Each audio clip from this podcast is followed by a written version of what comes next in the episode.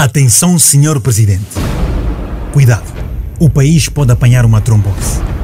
Terminou o Congresso dos Camaradas e muitos dos que estavam habituados a tudo e a toda hora ficaram sem nada. O homem forte tomou o lugar do mais velho e, sem medo nem receios, prometeu. Mesmo que os primeiros a tombar sejam militantes ou mesmo altos dirigentes do partido.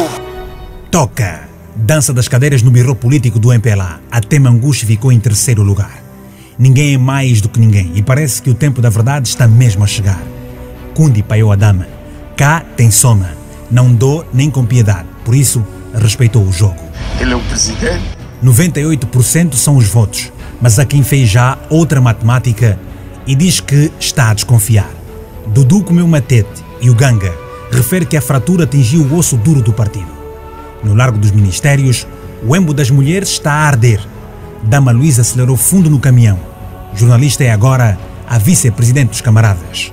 Os bentos estão sem cartas, nem trunfos, nem já para o Kems. No palanco o óbito é grande. Kikwanga vem da Mabor. Sabor do BP arrasou Cabinda. Na lomba não há mais comba. Atenção, meu povo. O vento é forte. Tempestade Lourencinho está apenas a começar. Camarada presidente, o povo está a sofrer. A internet está mais rápida. Uma mentira pode virar verdade e um discurso bonito pode cair no descrédito caso não seja cumprido. Ao rico não devas e aos pobres não se promete 500 mil empregos. Leis há até demais. A corrupção atingiu a espinha do país. De promessas e boas intenções, até o cego começou a ver. O pastor virou empresário. E de tão duro que está o game, Conanga virou gatuno e o lambe-botas do passado virou militante justo. Senhor Presidente, o povo aceita a sua boleia, mas com muitos buracos na via e vícios dos agentes do direito, da ordem e da desordem.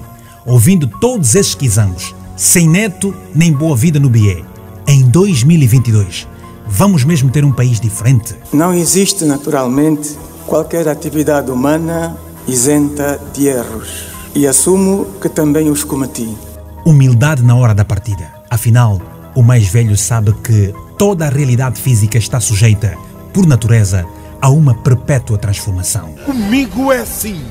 Ou é ou não é. Força! Chegou o momento de dizer basta.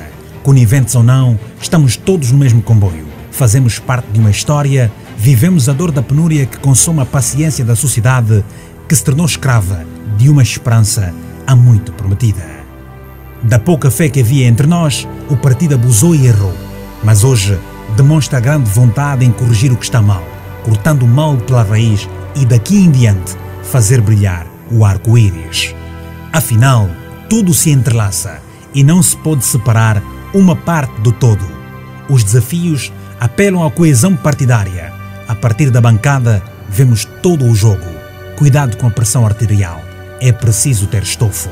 Vale proteger os mais fracos em nome da estabilidade conseguida com inteligência e ponderação noutros tempos. O homem superior modera a sua ira e domina os seus desejos.